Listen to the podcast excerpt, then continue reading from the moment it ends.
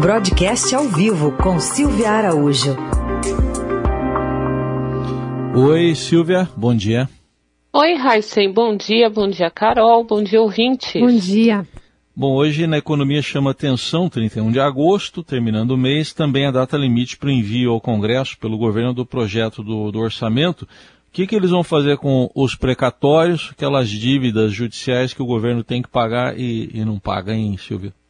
Nossa, pergunta de um milhão de dólares, né, Raíssa? E dólar tá valendo muito aqui no Brasil, né? Uhum. Tá bem complicado essa equação. É o dia, como você falou, é o prazo final, 31 de agosto é limite, tem que enviar a lei do orçamento mesmo para o Congresso. E o que está todo mundo esperando, como é que o governo vai encontrar espaço aonde tem brecha no orçamento do ano que vem, o orçamento de 22, para incluir o programa do presidente Jair Bolsonaro, né, o Auxílio Brasil, ou o Bolsa Família do presidente Jair Bolsonaro. E a equação está justamente lá nos precatórios.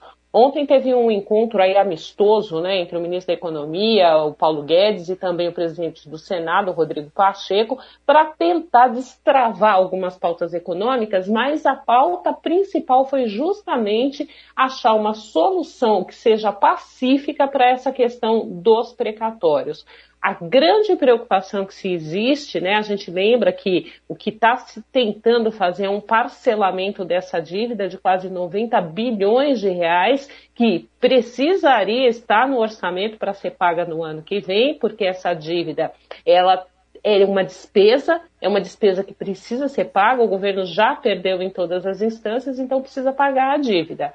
Acontece que o governo está tentando, o Ministério da Economia está tentando postergar parte desses pagamentos, fazendo um parcelamento. Paga um mínimo, paga um montante no ano que vem e depois parcela o restante.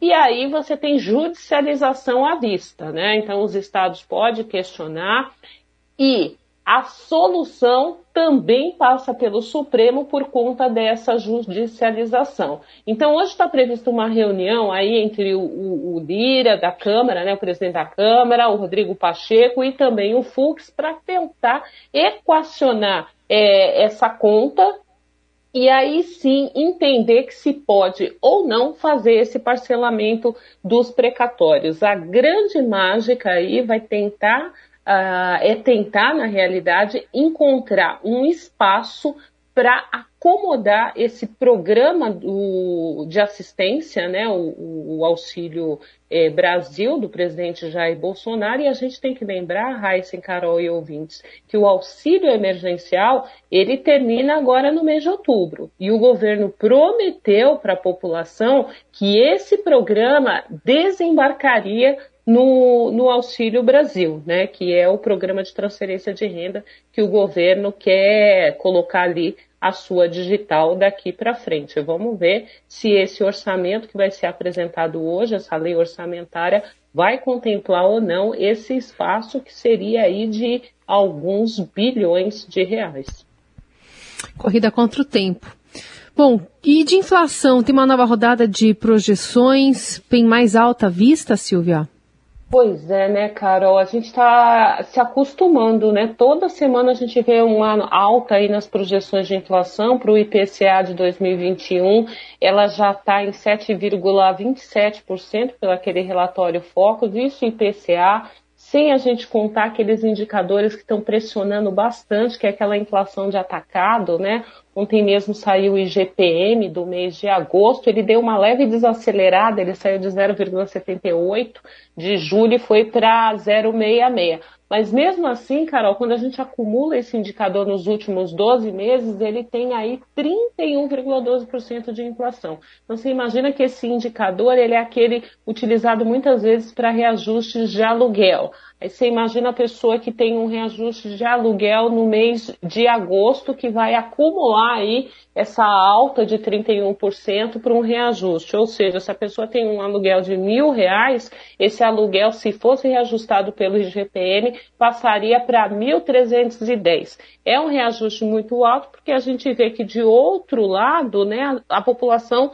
não está tendo renda disponível para fazer frente a esses pagamentos. E a gente tem que lembrar que esse GPM, além do aluguel, ele também mexe muito com os custos da construção. Bom, às vezes não tem renda porque não tem trabalho também, né? E nesse ponto chama atenção que tem diferença entre dados que são divulgados, do IBGE, por exemplo, que sai daqui a pouquinho, e o CAGED, que é aquele sistema do, da carteira assinada, né, Silvia? Pois é, Heisen, e o governo está batendo bumbo aí para o CAGED, né? O ministro Paulo Guedes, mesmo essa semana, é, semana passada, aliás, já falou sobre isso, ontem voltou a falar nessa geração de emprego aí, nesse acumulado de janeiro a julho, que está positivo em quase 2 milhões de vagas pelo CAGED, né? E a gente vê que isso aí é saldo líquido, né? É, contratação menos dispensa, no líquido tem um saldo positivo, ou seja, de contratação de quase 2 milhões de pessoas. Mas a gente tem que lembrar que esses dados do CAGED, eles ainda estão sob influência daquele programa emergencial de manutenção de emprego.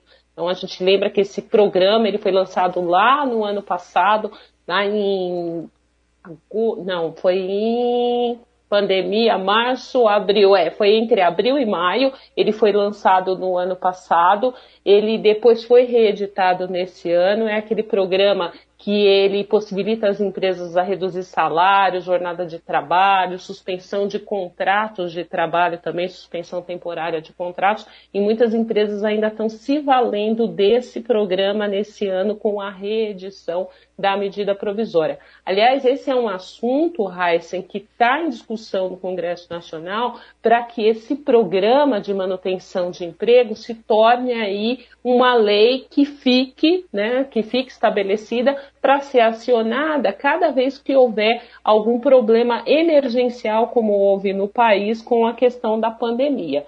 Então, é algo que precisa ser votado no Congresso Nacional para ser convertido numa lei permanente e há uma expectativa de que isso possa acontecer, dado aí principalmente a situação é, de emprego. Você falou da PNAD, que sai daqui a pouquinho, tem uma expectativa de uma desaceleração nessa taxa de desemprego, mas é muito, muito suave, né? Então, ela estava em 14,6 no, na última medição e agora está se esperando alguma coisa entre 14,5 e 14,4.